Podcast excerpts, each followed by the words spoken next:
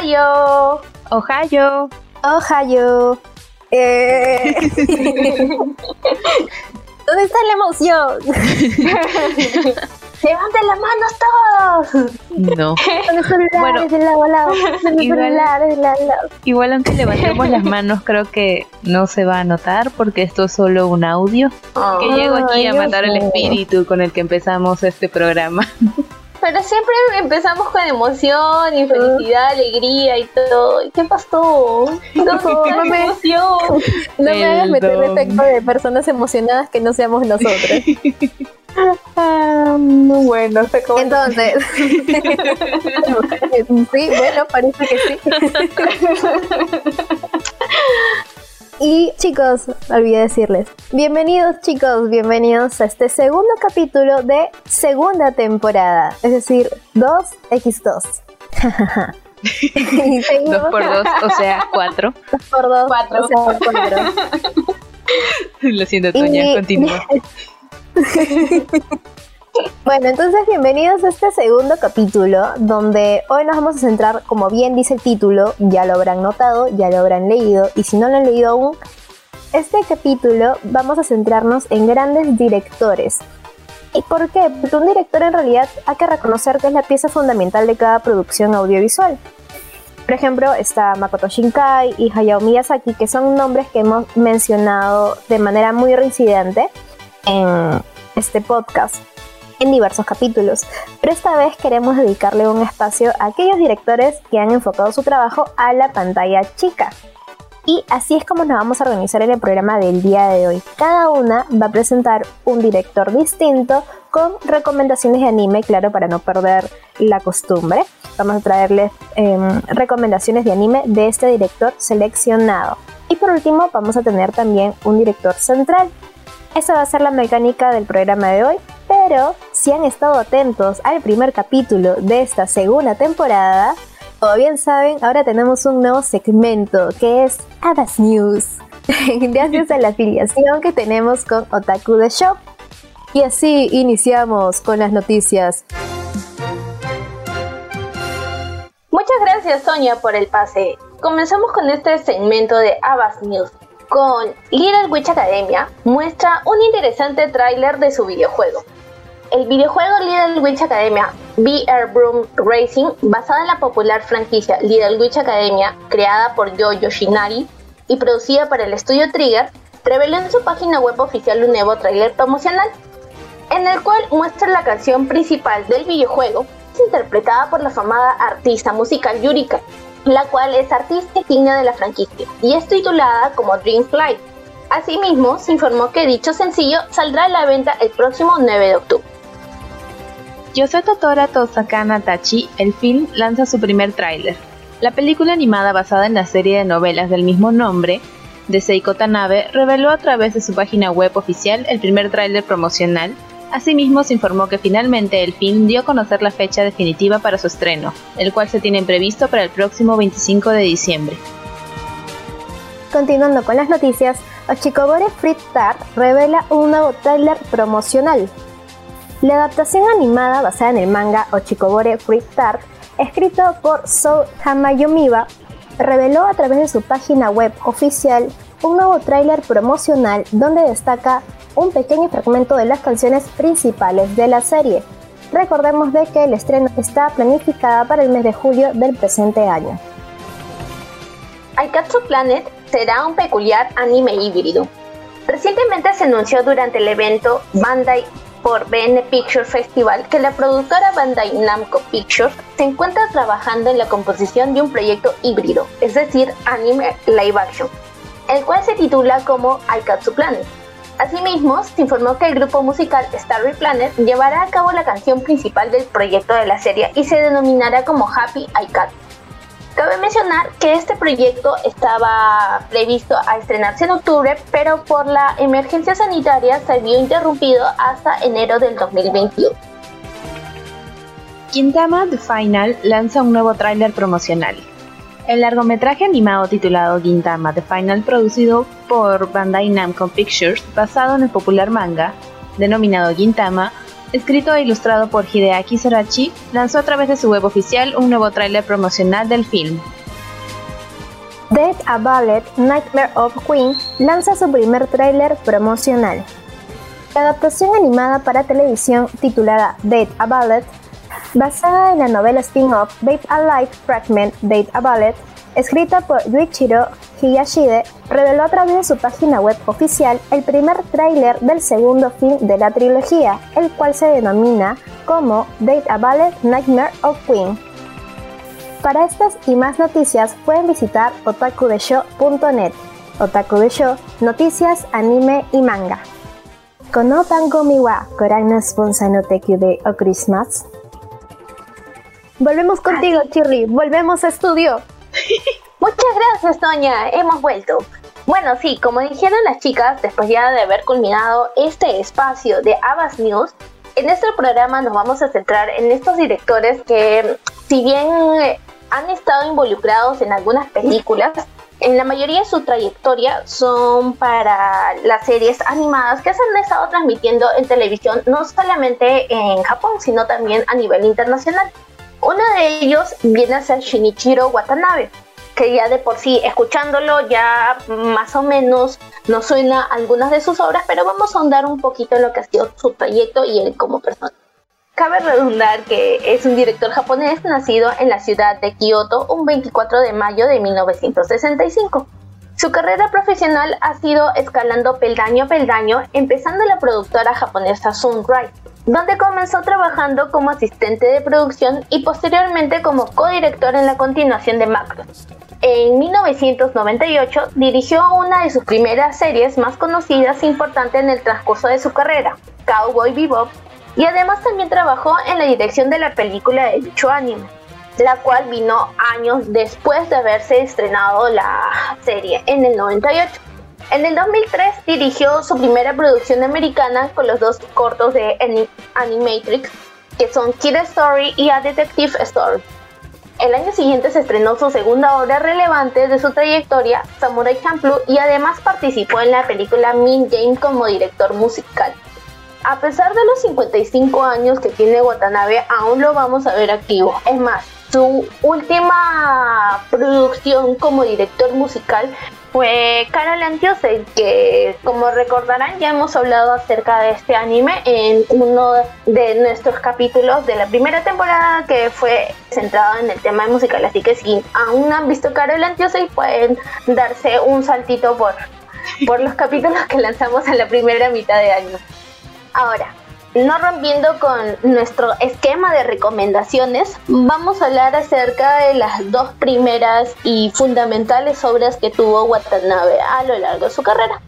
Empezamos con Cowboy Bebop. Este anime se centra en el año 2071, en la cual conoceremos a un grupo de cazarrecompensas que viajan por todo el sistema solar a bordo de la nave espacial Bebop. De manera principal, conoceremos a Spike Spiegel y Jet Black, y en el transcurso de la serie se incorporarán las otras tripulantes, Faith Valentine y Ed, y también la, mascota Aang. Así que a lo largo de la serie estos cinco personajes irán de planeta en planeta para recolectar hurones o así se llama la, el tipo de moneda que utilizan acá a lo largo de esta serie y lograrán su supervivencia. Sin embargo, en los 26 capítulos vamos a ver que a pesar de esa apariencia despreocupada de cada personaje, se esconderán grandes influencias del pasado, la soledad y el vacío existencial que tiene cada uno de ellos, explorando de una manera minuciosa sus mentalidades y lo que le llegó a dar el pase al éxito universal a Watanabe ya que a pesar de haber sido censurado a mitad de serie en TV Tokio, Logró un gran éxito a nivel internacional, llegándose a transmitir en canales como Locomotion y en el horario de Adult Swim en Cartoon Network.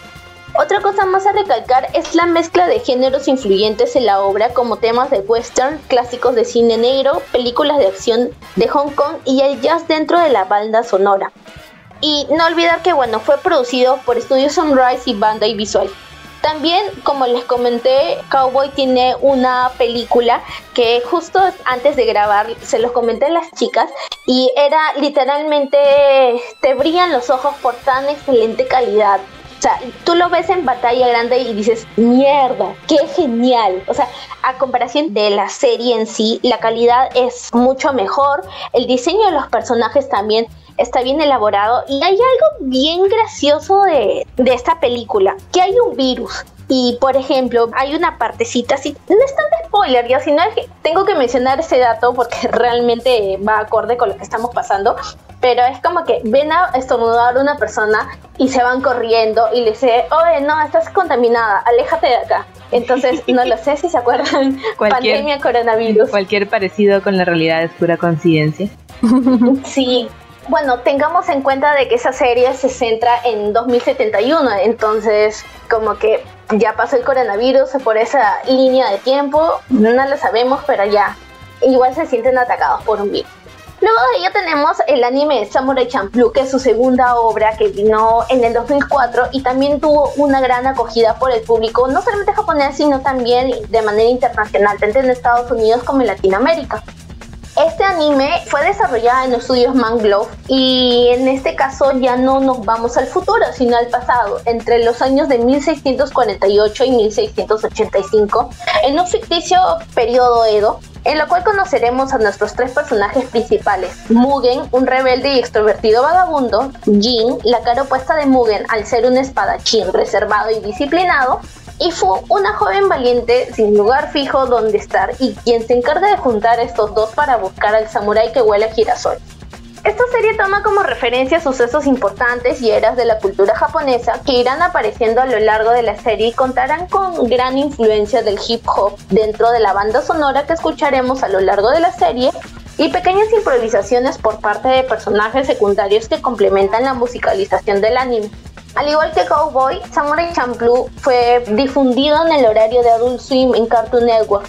Personalmente, yo me acuerdo que cuando terminaba de dar Samurai X en esos tiempos del 2000-2005, venía Samurai Champloo. Y si bien por esas épocas no lo llegué a ver completo, me gustó mucho el opening. O sea, el opening y el ending de Samurai Champloo son, son geniales, los amo. Y ahora último que lo estuve viendo, estos beats que tiene la, la banda sonora de Samurai Champloo, le hice en varios recopilatorios de música lofi y, música chill que pasan en YouTube y ahí te das cuenta de la gran influencia que ha tenido también este anime en otros en otros sectores ya ajenos al tema audiovisual.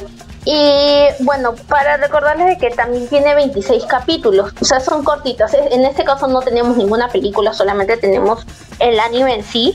Y hay un capítulo que sí me terminó volando la cabeza y me dejó sorprendida, impactada y en shock, que fue Falsa Melodía, parte 2 por un pequeño giro inesperado que hubo. No, no puedo mencionar si es al principio, al final o, la parte intermedia del capítulo porque sería perder el impacto. Pero me acuerdo que estaba viendo bien concentrada y vi ese, ese pequeño fotograma y me terminé cayendo de espaldas porque no, no me lo esperaba. Y bueno, esto es con respecto a las dos obras de, de Watanabe. De hecho que sí tenemos más. Esperamos de que pueda espero que pueda tener más obras influyentes como han sido esos dos, que la verdad es que creo que somos varios en los cuales estamos de acuerdo en que son dos animes bien conocidos, bien influyentes y que además tienen alta calidad en cuanto a las temáticas que se tocan. Así que no sé chicos si es que ustedes ya han visto estos dos animes o alguna otra obra de, de Watanabe o si es que quisieran ver algo de él. En mi caso también he visto Samurai Champloo cuando era chiquita. En realidad no lo recuerdo muy bien, solo sé que lo veía ahí en la noche en Cartoon Network. Al igual que Cowboy Vivo. Pero decirte que me acuerdo la trama así, tal cual es, sería una gran mentira porque la verdad es que no lo recuerdo. Apenas recuerdo que desayuné la semana pasada, así que no. Así que estoy perdido un poco en eso, pero sí recuerdo la música. La música se me quedó muy grabada en la cabeza, por eso justo cuando lo escuchamos antes de empezar este programa, me llené de nostalgia cuando escuché esos dos openings una vez más. Y fue como que, uy, la piel chinita y todo eso. Pero de ahí, ¿qué otra cosa he visto de Watanabe? He visto Carol and Tuesday también con ustedes. Y tengo planeado ver Sankey no Terror, pero todavía no lo veo. Está ahí en mi lista de grandes pendientes de, de este 2020, que espero que vea en este 2020. En mi caso, de hecho, de hecho, tengo en mi lista ver Cowboy Bebop, que sí, aunque muchos pueden decir que no lo has visto, no, no lo he visto. pero he visto su opening, aparte de haberlo visto antes también del programa, y había visto una mezcla, y esto me lo mostró Jocelyn, una mezcla del opening de Cowboy Bebop con Vistas. Que es Ah, y el de buenazo, Yo-Yo. de verdad. Con Yoyo. Sí, y el de Yoyo, con Yoyo, es buenazo, de verdad es buenazo. Eh, Diga los créditos de la persona que hizo esta mezcla, pero debido a mi pésima memoria no lo podría dar, así que búsquenla, Mira, mira, en lo, YouTube. lo voy a buscar y lo voy a poner en la cajita de, de información en, en Spotify y en YouTube para que ahí vayan y escuchen esa maravillosa mezcla. De verdad, es una mezcla buenísima, buenísima, que no, no podría expresarlo porque cuando uno lo aprecia, cuando uno lo escucha, si ustedes llegaran a escucharlo, yo- y espero que lo hagan, van a disfrutarlo un montón. Pero Cowboy Bebop sí está en, en mi lista. Luego, por ejemplo, Carol Tuesday, sí, ya como bien lo mencionaron, también lo vi con ustedes. Pero luego, la verdad es que creo que, que otros no los he podido ver. O no sé de repente ya no bajo el cargo de director, sino bajo otro cargo. La verdad es que no, no sabría decir. Pero en cuanto a mi lista de, de sus trabajos, Cowboy Bebop está primerito para poder verlo.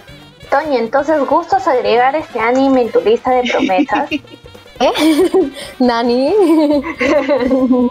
Eli, no te escucho, se te va la señal. Creo que esa es una respuesta. O sea, no me voy a correr ya, no me voy a correr. Ya, si tú me ratas a verlo, normal ya. Yo lo veo. Ya, Toña, míralo. Ya, yo lo voy a volver a ver ya para, para estar al día con, con el nuevo, el aparentemente nuevo bonus track que tenemos, aunque todavía no terminamos de, de pasar los bonus tracks anteriores, jeje.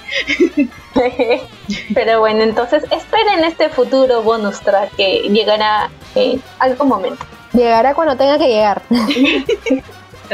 Listo, no más presión a Toña. por favor, por favor. Hay que, hay que verla en el almuerzo, Toña. Yo la tengo, pero la tengo en Toña, latino. Toña, Toña. Comen Ya ves lo que le haces, Shirley.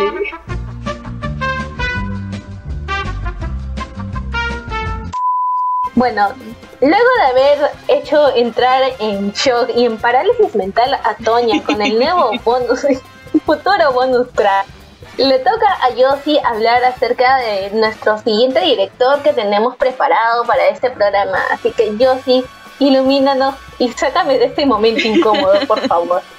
No, no te voy a cantar sopa de caracol. Pero. ya, a ver, pasamos al segundo director en llegar a este especial. Quien es alguien a quien hemos nombrado ya varias veces en este podcast. Y me refiero a Masaki Yuasa.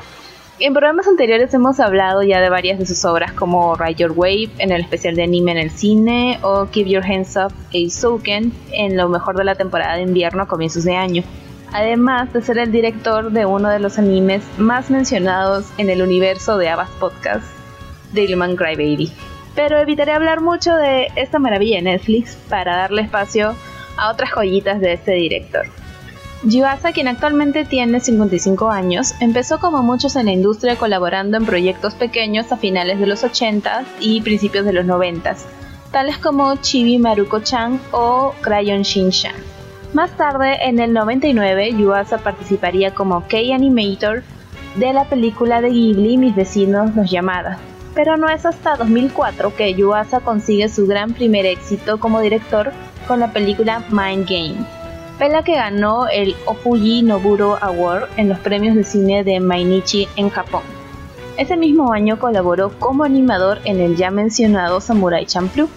Y en esta parte de la historia, llegando al 2006, es donde entra la primera recomendación que les traigo. Y es que en ese año Yuasa se encargó del storyboard, guion y obviamente de la dirección de Kemonosume. Esta extraña obra perteneciente al género sobrenatural, acción y horror se estrenó el 6 de agosto durante la temporada de verano del 2006, de la mano de estudio Madhouse, con un total de 13 capítulos. Este anime nos traslada a un mundo donde existen unos monstruos llamados Shokujinki, que a simple vista parecen humanos, pero que en realidad son devoradores de carne, capaces de mutar en criaturas de una apariencia muy extraña, que se enfrentan a un grupo de humanos pertenecientes a un pequeño dojo que cuenta con una disciplina marcial llamada el Kifuken. Ellos se dedican a cazar a estas criaturas en una batalla de nunca acabar. Y aquí llega el punto que cambia completamente el enfoque de esta historia. Y es que una noche en la playa, el heredero de este dojo, Toshihiko Momota, conoce una preciosa rubia llamada Yuka y se enamora de ella a primera vista. Sus sentimientos son correspondidos, pero no es hasta un poco después que Toshihiko descubre que Yuka es de hecho una Shukingiki. Y así es como esto se convierte en Romeo y Julieta, pero con monstruos humanos. Y este es, creo yo, el género principal de este anime, el romance, ya que en los siguientes capítulos vamos a ver cómo la relación de amor prohibido de este par va creciendo y superando los obstáculos que se le presentan de una manera bastante particular. No haré spoilers, pero solo diré que si se lanzan a verlo, mucho ojo con los abuelitos que aparecen por ahí en el capítulo 9, creo, o 10. es una escena algo extraña. Una resolución bien particular que creo que solo lo pudo haber hecho Yuasa. En fin, en cuanto a la animación se nota mucho el tema experimental que veríamos ya de una manera más pulida en los próximos trabajos de Yuasa. Aquí se siente un poco tosco, pero creo que va muy bien con la historia, ya que esa es la manera en la que el director ha decidido contarla. Para cerrar, solo debo destacar el soundtrack lleno de jazz, que logra generar una atmósfera que encaja perfectamente con todo esto que te están mostrando. Así que bueno, si se lanzan a ver que Monosume, mi única advertencia sería que si están viéndolo en el transporte público, le bajen un poco a la luz porque pues calatas me pasó porque estaba en el metropolitano viéndolo así toda feliz y luego, oh, yo creo que mejor lo veo en mi casa porque, porque la gente empezaba a mirar, entonces dije, mm, no. y esto es porque es una historia bastante adulta, así que el sexo está muy presente. Así que por favor, discreción. discreción. Solo les pido eso al, al público y a ustedes también. Yo sé que si Toña la viera, putearía a una flaca que aparece por ahí que se llama Rie. Te juro que yo la, yo la vi, cuando vi la escena, dije, pucha, si lo hubiera visto con Toña en la oficina, yo lo estuviera viendo puteando a la pantalla. no diré por qué, no diré por qué de lo que pasa por si, por si la ven en algún momento, pero... Pero, pero bueno, ya lo hablaremos si es que, si es que lo ven en algún momento. Seguimos avanzando por la vida de Yuasa, y en el 2008 tenemos su participación en Genius Party. Este proyecto consta de una colección de 7 cortos individuales dirigidos por grandes directores como Shinichiro Watanabe, Atsuko Fukushima, Shoji Kawamori, entre otros. Ese mismo año llegó otra de sus obras como director titulada Kaiba, un anime con un diseño de personajes muy cuchi pero con una trama bastante turbia. Dos años más tarde llegaría mi segunda recomendación, y que rápidamente se convirtió en otro de mis animes favoritos y predilectos de este director. En 2010 vio la luz Jojo Han no Shinwa Taitei o The Tatami Galaxy.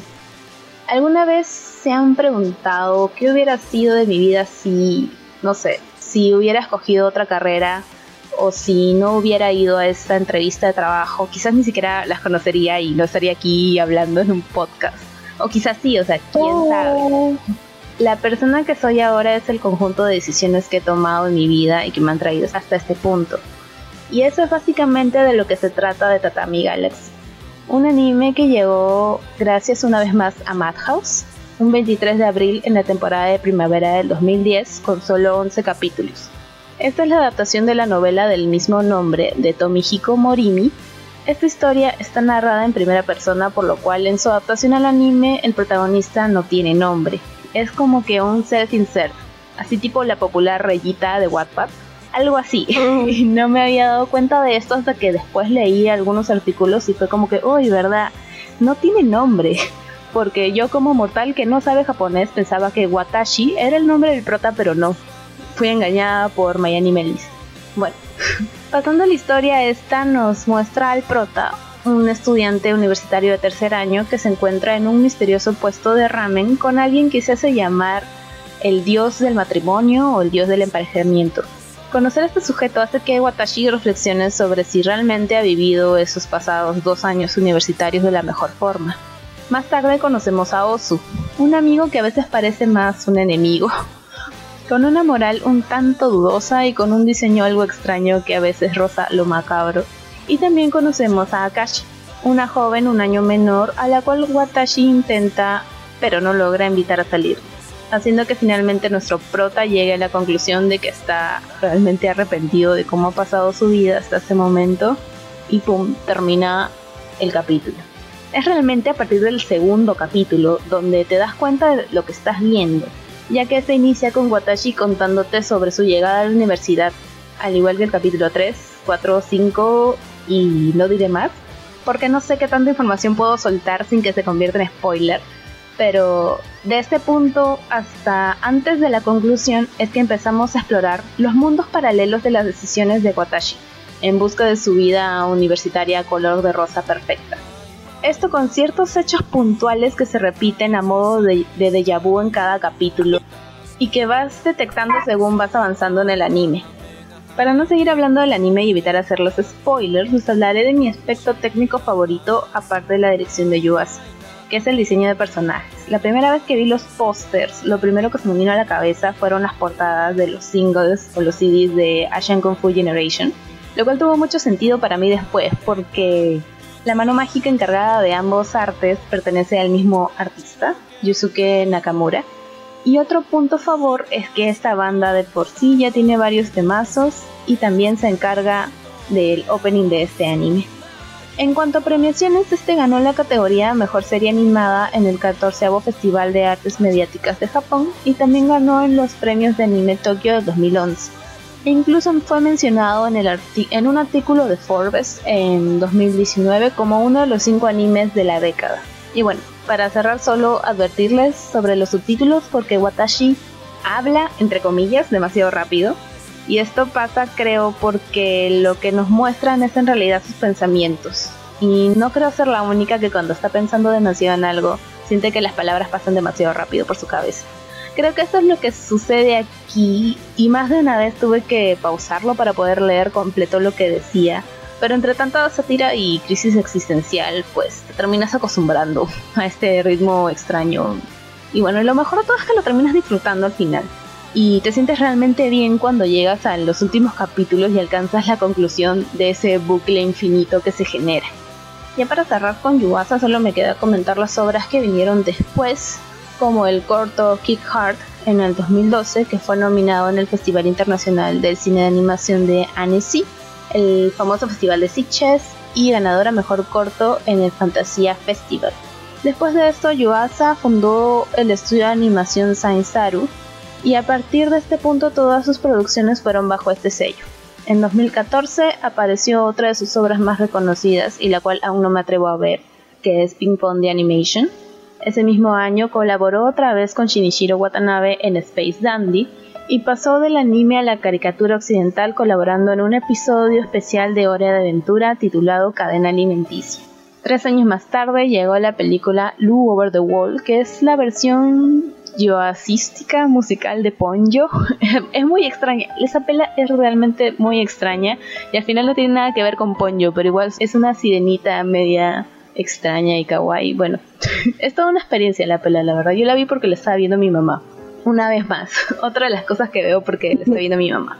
A ver, ese mismo año volví a trabajar con el artista Yusuke Nakamura adaptando otra de las obras de Tomihiko Morimi, que al igual que de Tatami Galaxy, lo que más me llamó a verla fue el arte del póster.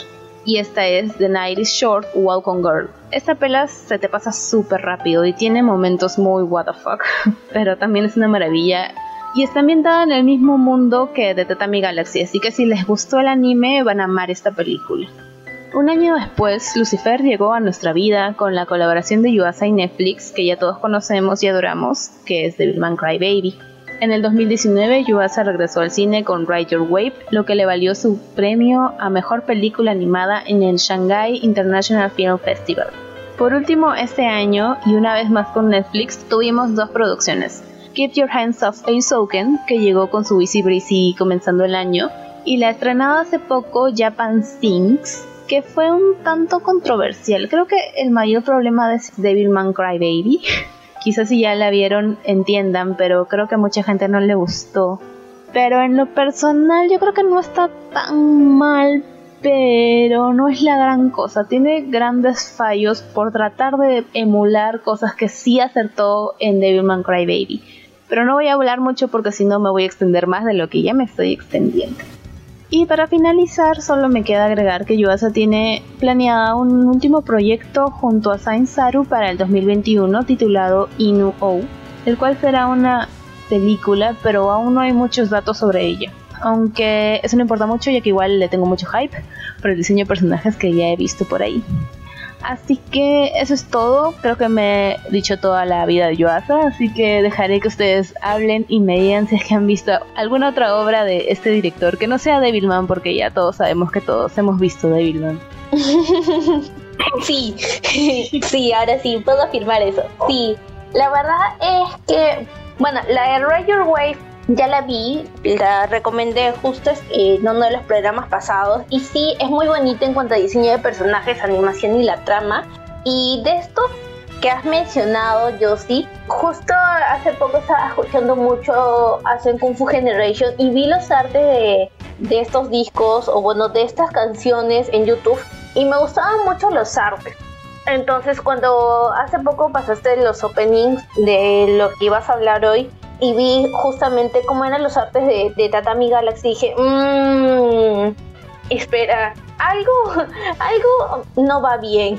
Entonces comencé a unir hilos y dije, oh, mira, qué chévere. Entonces, ahora más la sinopsis que acabas de dar, no lo sé, me da muchas ganas de verla. Me llama mucho la atención por la temática, por esa entrada existencial que hiciste a la sinopsis y bueno, más que todo los artes, porque los artes me encantaron, me parecieron muy, muy, muy bonitos. Entonces la voy a buscar y lo apuntaré en la lista larga de pendientes que tengo. Míratelo y mírate la pela también. La pela de Natty Short, un poco Girl. O mírate la pela primero y si te gusta, mírate de Tata Miguel. Ya lo buscaré y, y comentaré esto internamente. a ver, por mi parte, de trabajo de director para ya no repetir o volver a caer en lo que es Devilman Crybaby o Ace bueno, fue uno de sus primeros trabajos de dirección, pero como dirección de episodios, dirección de animación de episodios, fue con Shin Shang o Crayon Shin Shang, este niñito de 5 años que es un malcriado, malcriadazo. ya, yo por ejemplo no sabía que él había sido director de alguno de los capítulos, pero pucha, al recordar o al leer el nombre de ese anime, es como que retrocedí unos no sé, 10 años. Habría retrocedido, no, ni 10 años, creo que he retrocedido. ¿Verdad? Yo lo habría visto como que a los 7 u 8 años. La verdad es que no me gustaba porque dije, ay, ¿por qué si niño se porta así? Y ahora viéndolo me, sigue pareciendo malcriada ya, pero me da un poco más de risa. Entonces, Toña, ha llegado tu turno, preséntanos a tu director. Sí. Mi director elegido en esta ocasión es Shimbo Akiyuki que es un director de animación de 58 años que inició su carrera como animador en 1981 en el estudio One Pater. Sin embargo, su debut como director se dio en 1994 con Metal Fighter Miku. Uno de sus trabajos más importantes es The Soul Taker en el 2001, donde ya empezó a desarrollar su propio estilo como director. Y en cuanto a estilo me refiero a que es un estilo muy único y es muy fácil de reconocer porque él usa una gran cantidad de, imágenes surrealistas, mezcla estas imágenes y hace continuos cortes con textos y fotografías. Y es algo, por ejemplo, que vimos bastante con Madoka. Volviendo a la línea del tiempo, en 2004, Shimbo fue contratado por Seven Arcs para trabajar en el popular spin-off Mahou Shoujo Lyrical Nanoha, que ese es un anime también uno de mis preferidos y que en algún momento voy a hablar de él es que sí o sí voy a querer hablarlo de este en algún momento. No sé cuándo lo voy a meter, pero ahí en algún espacio lo tendré que hablar de este anime. En ese entonces, en el 2004, fue contratado por el nuevo director jefe de Shaft, de Shaft Studio, quien es Mitsutoshi Kubota, como supervisor, director y educador de los nuevos miembros del estudio. Es a partir de este momento que ha participado en la mayoría de producciones de Shaft, y a partir de ello es que se hizo notar en el medio entre los directores. En cuanto a obras, Shimbo dirigió series conocidas tales como Bakemonogatari y Hidamari Sketch, y durante la producción de estas dos obras, Shimbo le comunicó al productor Atsuhiro Iwakami su deseo de crear una serie de Mahou Shoujo, A causa de esto, Iwakami le pidió a Ume Aoki que hiciera el diseño de personajes y contrató a Yan Urobuchi para el guion.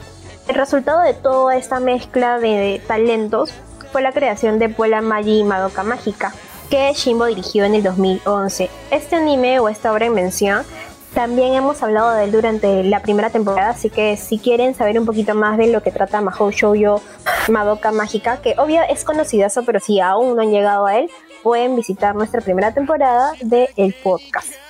Otras obras bajo su rol de director fueron Sayonara Setsubo Sensei, que también lo hemos mencionado aquí en este podcast, eh, Puella Magi Madoka Mágica, que es lo que dije que fue una de las grandes obras, y Nisekoi, entre otras muchas obras más pero yo voy a resaltar dos obras para poder darles como propuesta en el capítulo de hoy. Primero, Natsu no Arashi, Akinaichu, que es un anime que inició su emisión en abril de 2009. Cuenta con dos temporadas, cada una de tres episodios. La historia trata sobre Arashiyama Sayoko, que es una joven que en realidad es un fantasma que murió en la guerra. Y no es que sea tan spoiler porque esto se sabe a partir del segundo capítulo. Arashi conoce a Sayaka Hajime y juntos viajan al pasado para salvar a personas de los ataques provocados por la guerra. En realidad, por guerra me refiero o nos estamos enfocando a la Segunda Guerra Mundial. Hajime está enamorado de Arashi. Ella, sin embargo, no se muestra interesada en los temas amorosos ya que su existencia en el mundo de los vivos solo es posible durante la temporada de verano. Ambos trabajan en la cafetería Jacobune o el Arca de Noé, como ellos lo llaman. Y allí también trabajan junto a Kaya, Yum y su jefa, que es una estafadora. Claro está de que también en este anime participan más personajes, pero si yo los menciono, ya eso sí sería spoiler porque lo interesante aquí es ir descubriendo cada uno de estos. Para este, esta propuesta de Natsuno Arashi, sí pido que tengan un poquito de paciencia porque en el primer capítulo esto cuenta dos temporadas, pero enfocándonos en la primera temporada, que es donde inicia todo, en el primer capítulo ya hay una dinámica. Es decir, no te explican el origen de los personajes. Entonces, sí es divertida, es entretenida, pero en el segundo capítulo ya es donde te empiezan a contar un poquito de dónde provienen cada uno de ellos. Puede ser un poquito lenta la narrativa porque incluso a mí de verdad me quedé dormida. no sé si fue cansancio o me estaba quedando dormida, pero pude coger otra vez la dinámica ya para el tercer capítulo, la mitad del tercer capítulo. Así que tengan un poquito de paciencia porque sí es entretenido y como les digo, no menciono a nuestros personajes o qué rol juegan en esta historia porque sí sería spoiler. Y sí, sí es divertido. Y si van a buscar el opening, eh, las chicas lo vieron y ya me dijeron, ah, ya, están apareciendo chicas calatas con poses de yoyos. hacen poses de yoyos y sí salen medias calatas, pero no, no es tan explícito, ¿ok? Pero en el anime, eso sí, en el anime en ningún momento salen desnudas. Ni siquiera se muestran mucho las boobies, o sea, con eso ya les digo todo, no se dejen llevar por lo del opening, porque el opening tampoco dice demasiado pero sí es muy interesante. Em, su diseño de personajes no fue mi favorito, pero la historia y la trama sí te llegan a entretener bastante y te llega a envolver. Es por eso que también la recomiendo aquí. Una mención especial es que en los capítulos, la parte que a mí me encanta, más allá de la historia que te muestran, es que me encanta esos clips de las historias que narra Yayoi y uno cuando escucha esa sinopsis te dice, oye, esta historia no la conozco. Y como digo, en cuanto al estilo que tiene Shimbo, se muestra un montón. O sea, es muy, muy reconocible por esto, sobre todo en estas partes del clip. Y además de que estos personajes te enlazan mucho de que están en una línea del tiempo, pero por ejemplo la fantasma, que es el personaje principal, ella existió en la línea del tiempo de la Segunda Guerra Mundial. Entonces te enlazan historias de la línea de tiempo actual con la línea del tiempo de la Segunda Guerra Mundial. Y hay unas historias muy bonitas, por eso la recomiendo bastante, es chévere. Tiene dos temporadas, cada una de 13 capítulos. Pasando como segunda recomendación, y este sí es un anime súper conocidísimo, que es Maria Holic. Esta adaptación a serie anime comenzó a transmitirse en enero de 2009. Cuenta con dos temporadas ambas de 12 capítulos. La historia se ubica en una escuela católica para mujeres llamada Ame no Kisaki, en donde es transferida la protagonista, Anako Miyamae, quien posee una fobia hacia los hombres a tal punto de despertar urticaria apenas su piel tenga contacto con algún hombre. Es así inmediato. Kanako, motivada por la historia de amor entre sus padres, porque su madre era alumna de esa escuela y su papá era uno de los profesores, tiene el objetivo de encontrar el amor en este colegio solo de mujeres y en la cual ya no hay profesores varones, así que se van dando una idea. Durante la llegada de Kanako, conoce a María, que es una joven que a primera vista le pareció hermosa y, en pocas palabras, perfecta. Esto causó que se enamorara de su compañera inmediatamente. Sin embargo, pronto descubre su terrible secreto. María es en realidad un chico travestido, quien gracias a su rostro andrógino y delicado y a un vestuario especial, logra infiltrarse en el internado y convencer a todos o a todas que es una mujer. Tras ser descubierto su secreto, María obliga a Kanako a mantenerlo oculto a toda costa. Ya con el paso de la historia se desarrollan situaciones cómicas y embarazosas en las cuales María pone a prueba a Kanako para que ésta conserve el secreto de su travestismo. Por otro lado, tenemos también a Kanako que conoce a las demás chicas del instituto, cada una con su historia propia, y vemos cómo evoluciona la relación que tiene ella junto a María. Este anime en realidad yo lo vi recientemente, sí había escuchado de él, pero lo, vi hace, creo, bueno, lo vi específicamente para este capítulo de podcast. Y sí me maté de la risa. o sea, llega un punto de que hay que tener tolerancia para esta, esta exageración del Yuri porque la protagonista obviamente busca una historia de amor en este colegio de mujeres y bota sangre y creo que ya debería estar anémica de, de, perder tanta sangre por cada compañerito nueva del salón porque de todo se enamora. Pero acá lo gracioso es de que Marilla utiliza ese poder de que es hombre para poder amenazar a, a Kanako porque para que no diga su secreto, la amenaza con tocarla para que le salga toda la urticaria. O también utiliza su, poder de belleza para decirle, oh, pero tienes que hacer esto. Porque, eh, mira, yo voy a quedarme, voy a compartir dormitorio contigo. ¿Te gusta mi pijama? Y entonces Kanako ya está todo chorreando sangre por. que ha perdido litros y litros de sangre. O sea, utiliza su poder de la belleza porque sabe que con eso se la va a ganar en realidad básicamente el anime se trata de eso, de cómo se presentan estas situaciones muy cómicas en la escuela y cómo se va desarrollando también la relación entre ambas. Acá una mención también especial con este anime y es que tengo un personaje favorito, en realidad dos, tengo dos personajes favoritos y no son las protagonistas ni el elenco de las, de las alumnas, sino que a mí me encanta el personaje del líder del dormitorio o la diosa, porque ella también se presenta así. Cuando empieza la presentación de cada uno de estos personajes, ella nunca dice su nombre, ella siempre dice que es la encargada de los dormitorios o también la puedes llamar como diosa o dios. Y junto a ella también está su personaje Yanakuni. Estos son los dos personajes, por eso digo dos, porque uno es la encargada de los dormitorios y su perrito Yonakuni. La encargada de los dormitorios tiene unas orejas de gato que sale de su pañoleta blanca y, tiene su delantal. Es muy chiquitita, pero no exactamente nunca llegas a saber cómo es su personalidad del todo porque todo el mundo la teme, pero la ves tan dulce y tan pequeñita y sus orejitas de gatos que se mueven, no sabemos cómo, pero es muy muy linda y su perro también es lo máximo, me encanta su perro. Y bueno, esas son mis recomendaciones en cuanto a trabajos que haya tenido Shimbo Akiyuki bajo el rol de director. No sé, chicas, ustedes de repente han escuchado alguno de los nombres de, mis propuestas, más allá de, de, Madoka, aparte de Madoka, porque Madoka sí todas las hemos visto, de hecho. Bueno, y también Sayonara Setsubo Sensei, que, que me la vi para, para ese programa de profesores que, puta, ese anime, ese anime es una cosa muy extraña ya, pero creo que la volvería a ver porque sí fue muy, muy disfrutable.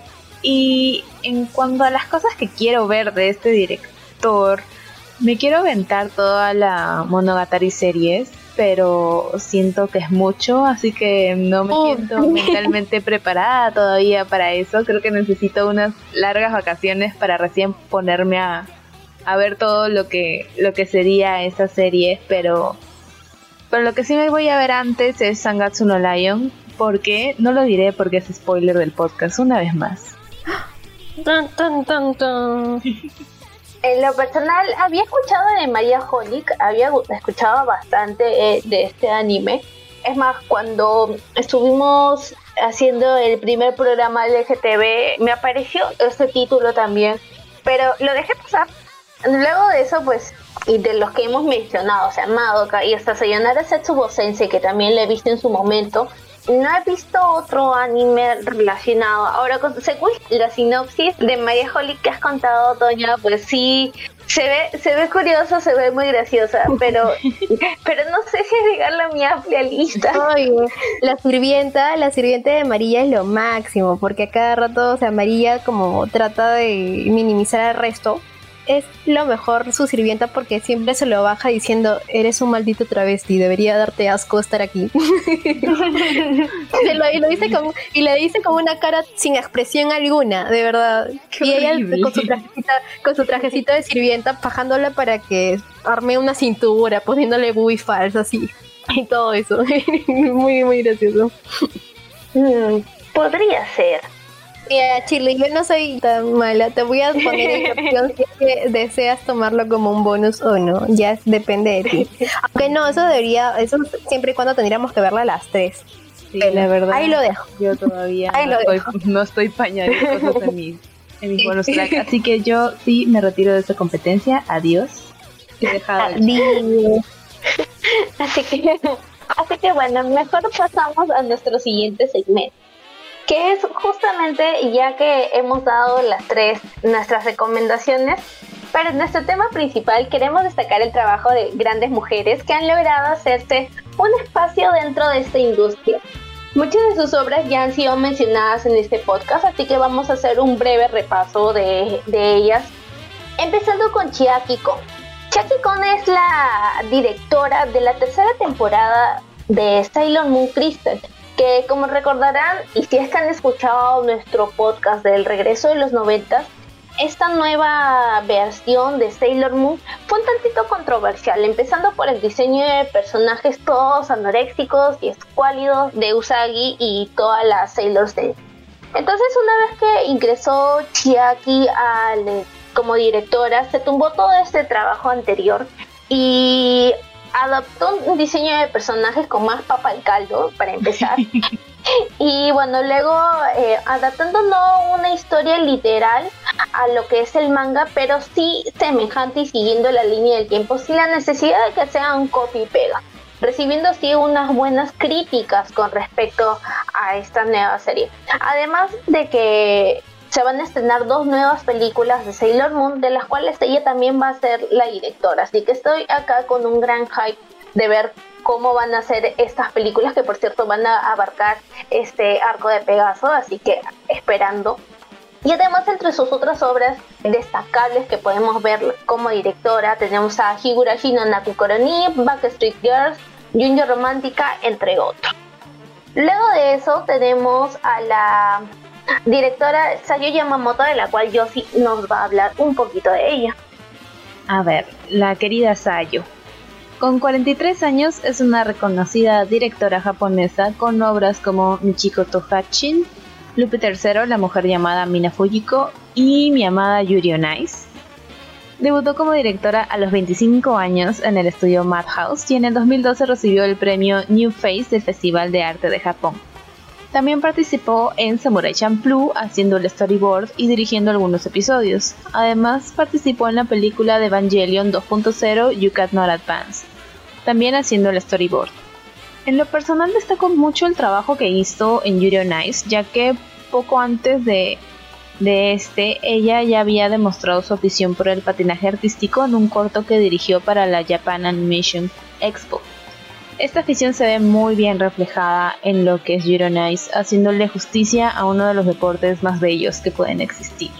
Además de claro lo que ya mencioné antes en el especial de LGTB+, contar una historia con un romance entre dos hombres sin caer en la categoría ya hoy, normalizando esta maravillosa relación y mostrándola de una manera muy natural que se da en un plano secundario durante la competencia.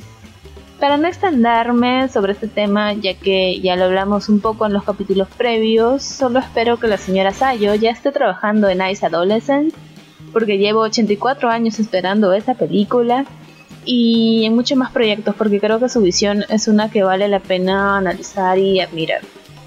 Y así pasamos entonces a la tercera directora de esta rueda de directores, jajaja, valga la redundancia. y aquí les presento a Naoko Yamada, de 35 años, que trabaja para el estudio de animación Kyoto Animation. Primero trabajó como animadora de Naoko, consistió en realizar la animación In Between en Inuyasha, y más tarde trabajó como animadora principal en series tales como Air o Tsusumiya Haruhi no Yutsu. Mientras que su primer trabajo de dirección fue en Clanat, donde dirigió los episodios 17 y 23.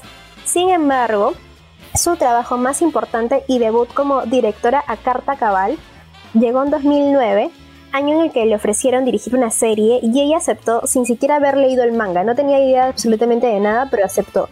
Esta serie fue Keion. Esta serie es la que quiero recalcar, ya que alcanzó una gran popularidad rápidamente. Para el 2010 dirigió también la segunda temporada de esta misma, de este mismo adaptación de anime y además diseñó los vestidos y planeó y animó los endings de ambas temporadas. Eso es lo genial. De Keion, si quieren saber la sinopsis de este anime, pueden ir a nuestro capítulo de primera temporada de mm, la música y el, el anime. En el caso de Keion, fue tanto el éxito que la multinacional Sega decidió desarrollar un videojuego de ritmo para PlayStation Portable. Y si esto no basta, en el final de la segunda temporada de la serie se anunció una adaptación en película. Este anuncio también se repitió durante la serie de conciertos que ofrecieron las seiyus de nuestras cinco protagonistas. Y eso sí, creo que en realidad el anime que la catapultó fue Keion porque como bien mencioné tiene experiencia con trabajos previos y de los cuales por ejemplo Clanat y también animes conocidos como Suzumiya Haruhi no Jutsu. El que la catapultó fue Keion. Y bueno, estos son los, los tres directores, directoras que hemos podido también rescatar y que hemos mencionado a lo largo de nuestra primera temporada del podcast. Creo que de Naoko llamada sí he visto al menos dos películas, la de Koen Katachi y la y hay una que se llama Listu Aoi Tori. Es como que un spin-off de IDK Euphonium de Kyoto Animation también, pero que es así súper larga, pero no me visto la pela. Y sí tiene un arte muy bonito. En el caso de Chiaki Kong todavía no me veo Sailor Moon Crystal, la tengo de pendiente, quizás algún día la vea, solo porque la tercera temporada lo arregla todo. Pero probablemente me vea las pelas de Eternal, así que ahí lo tengo de pendiente. Mira, yo de Shiakiko, yo tengo toda la trilogía de Junjo Romántica y que les digo de verdad, cuando tengan tiempo véansela. Este año voy al próximo porque de verdad es lo máximo. es muy linda. A ver, de por mi parte, Yuri Nice la tengo pendiente desde el momento en el cual hablamos y vi los, los funcos de Josie al momento de llegar a la oficina por aquellos tiempos en los cuales trabajábamos juntos. Ahí lo tengo pendiente. lo podría ver. En venganza, Toña, creo que tu momento ha llegado. Un ejemplo. Y por ahí también yo ya me lo veo otra vez, así, ah, no, bueno, si me da chance lo veo otra vez ya. Tienes que verlo, porque de verdad se te va a pasar el toque. Son poquitos capítulos. Cheerly, es muy emocionante. Me acabo de acordar ese meme de, Spider-Man que dice el papá de de Verde, véngame, no, pero véngame. Lo mismo acabo de Está bien, está bien, está bien, no ver He ahí dos bonus tracks que probablemente no salgan de aquí hasta un mes, pero, pero ya están en lista, que es lo importante. Lo apuntaré en la lista de portadas que tengo que diseñar. Así que sí, acepta el reto. Sí, además como, como que ustedes la han estado voceando ya desde la primera temporada y antes de eso, entonces yo creo que ya es justo y necesario verla y estar al día y poder familiar igual que ustedes, porque algo me dice que también voy a estar en el, en el mismo grupo, entonces, así que bueno, y bueno, Keyon que sí, lo había, lo vi, he visto un poco de Keyon, sí, este, y he escuchado bastante de este anime, no voy a mentir, no lo he visto todo, todo completo todavía, pero sí me parece bastante coqueto el diseño de personajes, me parece súper kawaii, súper tierno. Oye, es muy cute. Sí, sí, es muy bonito, la verdad que sí. Así que bueno, si quieren apreciar bien su música, véanse el concierto en YouTube. Yo me he visto concierto completo en YouTube y ahí me la he llorado también con la canción que va al final de la segunda temporada. Sí, igual yo. Cantando Fuwa Fuwa Time. y bueno, para terminar nuestro especial de directores, vamos a hablar de una directora y de un anime del que no hemos hablado hasta ahora. Vamos a ver nuestros datos principales en cuanto a una pequeña biografía, algunas otras obras también de esta directora y vamos a hablar de un anime en específico que ustedes ya deben haberlo visto en algún momento de su vida. Y la directora de mención es Sayama Kyoko. A ver, yo tengo un poquito de los datos. La verdad es que no he podido recolectar mucho de los datos de Kyoko Sayama, pero tengo entendido de que es una animadora y directora japonesa. Nació en la prefectura de Saitama, no de Saitama de One Punch Man, un 3 de agosto.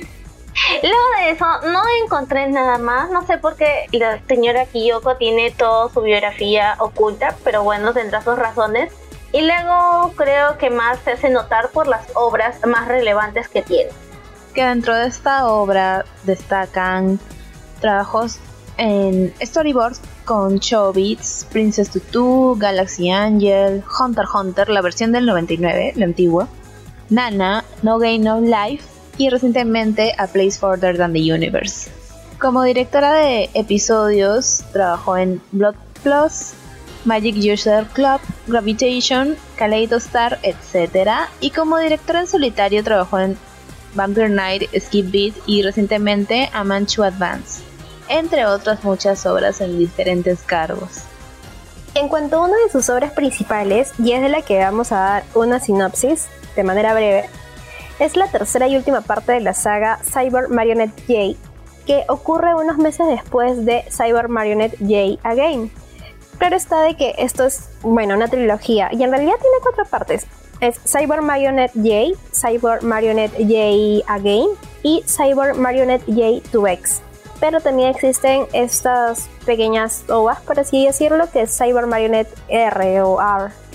Hablando en específico de Cyber Marionette J2X, llegó a la pantalla en octubre de 1998 hasta 1999 mostrándonos en total 25 capítulos durante la temporada, pero adicionalmente fue lanzado un capítulo en formato OVA, sumando total 26 episodios. Teniendo en claro qué sucede en las dos primeras partes, la historia en los primeros capítulos de J2X se basa en la vida de Otaru con Lima, Cereza y Zarzamora, sus tres marionetas, junto a su vecino Mitsurugi Hanagata y a Lorelei, que había sido rescatada. Que para ese tramo también de la historia tiene el rol de Shogun en el castillo japonés.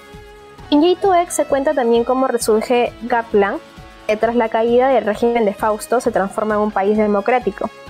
También se muestra el resurgimiento de la armada de Gartland, la aparición de un nuevo Fausto y la reaparición del obscuro Dr. Hess. Luego de destruir los restos de Gartland, Otaru y sus tres marionetas junto a Hanagata ganan un viaje a Shingan. Es como que ganaste el premio. Eso es, toma tus vacaciones. Pero en vez de ser un viaje de vacaciones, las cosas se acaban por complicar enormemente porque todos se ven envueltos en una conspiración contra Otaru. Otra vez Otaru siendo víctima de todo, la víctima. Cyber Marionette J2X es mucho más dramática, sin una comparativa, es mucho más dramática que las anteriores y las marionetas, especialmente Lima, expresan su deseo de ser humanas.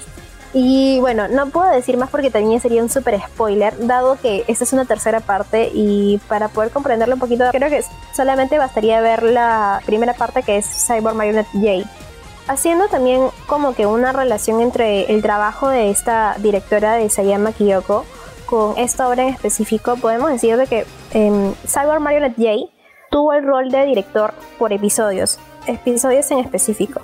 En Cyber Marionette J Again fue asistente de director, mientras que ya en Cyber Marionette J2X ya se le dio la oportunidad como directora. Es decir, estuvo presente en estas tres partes de esta obra en roles distintos, pero ya en esta última parte es donde ya se le da el cargo de directora en su totalidad. En cuanto a Cyber Marionette, lo más probable es que siendo de Latinoamérica lo hayan visto a través de Locomotion hace muchísimos años. Este canal que también lastimosamente ya no existe y que debería resurgir. Por favor, acá está mi pedido, mando mi carta de, solicitud.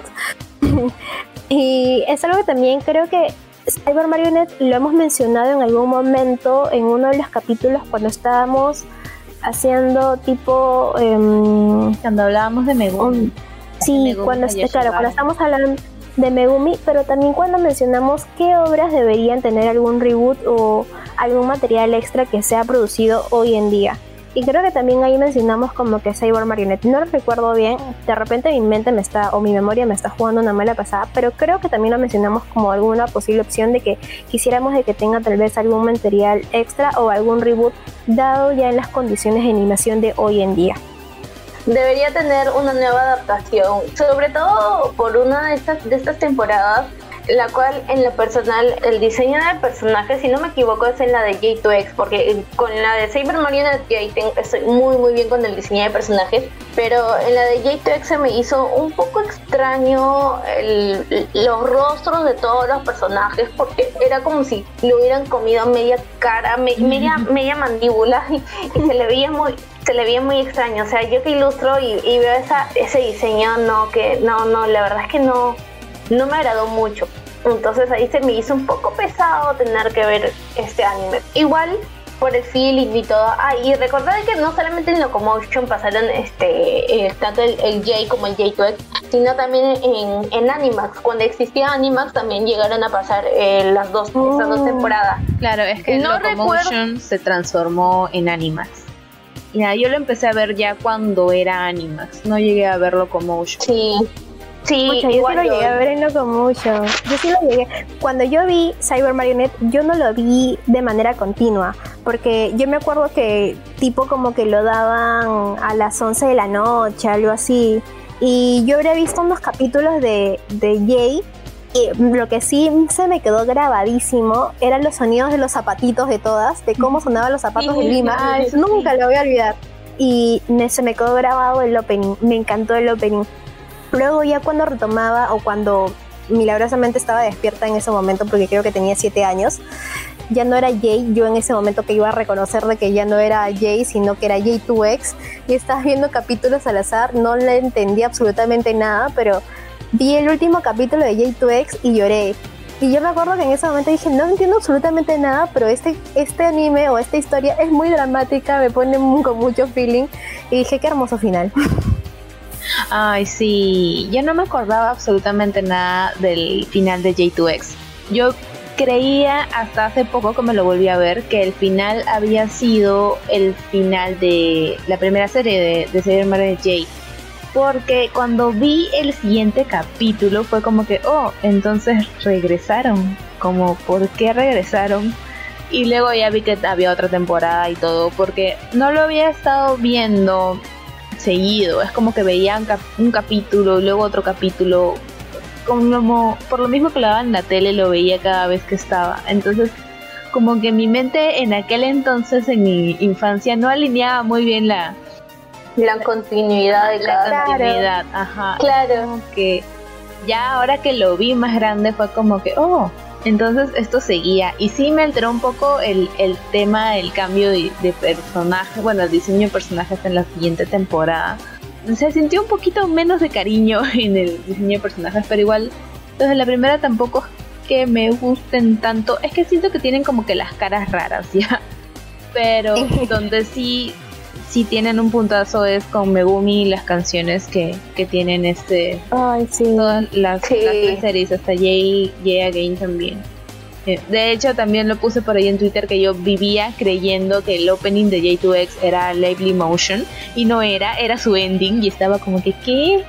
He vivido toda mi vida engañada por esto, entonces no ya no no confío en mis memorias de infancia ya. la verdad es que a mí en lo personal de entre las tres marionetas me cae muy muy bien Lima. Es más, cuando empezó con su dilema existencial de, querer ser humana y todo, me chocó mucho, me, llegó mucho al corazón y recuerdo sí bien claramente que cuando yo vi Saber Marionette por primera vez en, en Animax, me caía muy mal el, personaje de Cereza, muy, muy mal, me caía muy mal.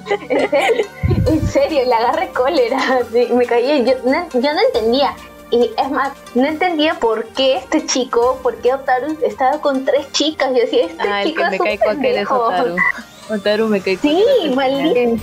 Sí. Oye, le pasaba de todo y toda la solución era, no, Lima, no, lo único que sabía decir era, Lima, no, no, no, Cereza, no, no, o sea, Zamora, no, no, él no hacía nada, o sea, se mandaba solita como si fuera a parar pecho, cuando sabe que no, no vas a hacer nada, pues, sí. no, pero no, pues. Me caía mejor Fausto, Con su jimpitillo, con su jimpitillo. Su...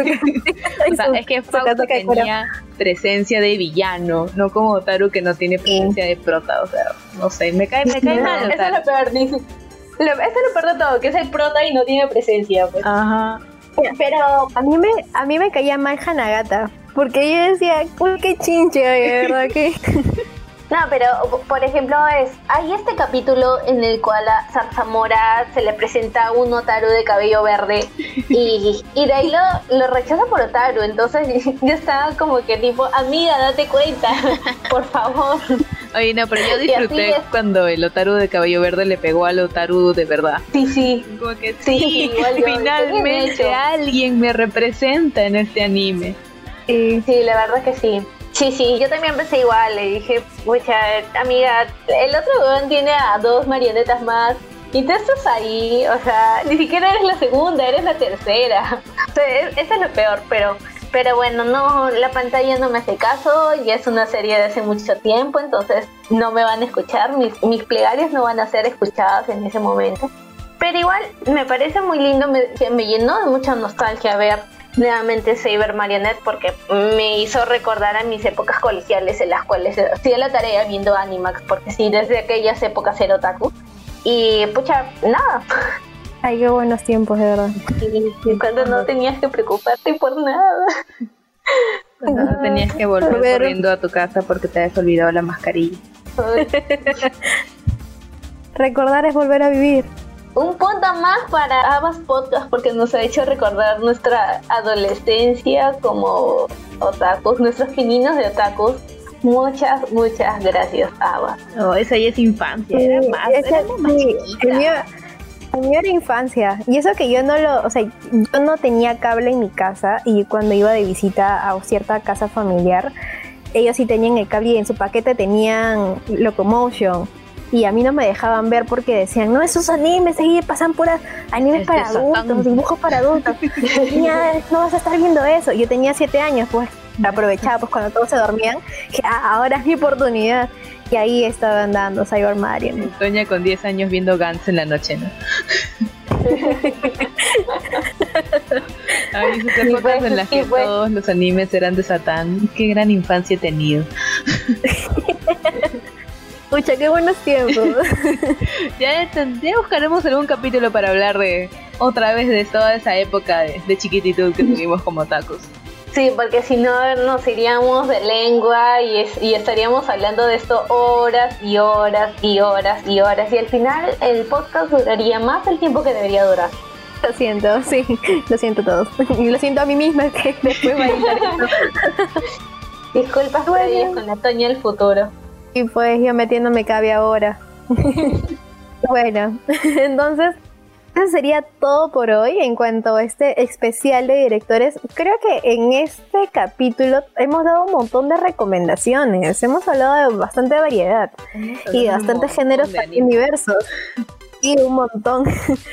Así que, bueno, si están libres el fin de semana y espero que lo estén y tienen esas dudas de qué ver, qué anime ver o qué, por qué anime iniciar o si tienen también algún director en, que sea su favorito y no saben también por cuál comenzar dentro de sus obras, dense una pasada por este capítulo de podcast, recomiéndenselo de repente a un amigo, a un familiar, a quien sea.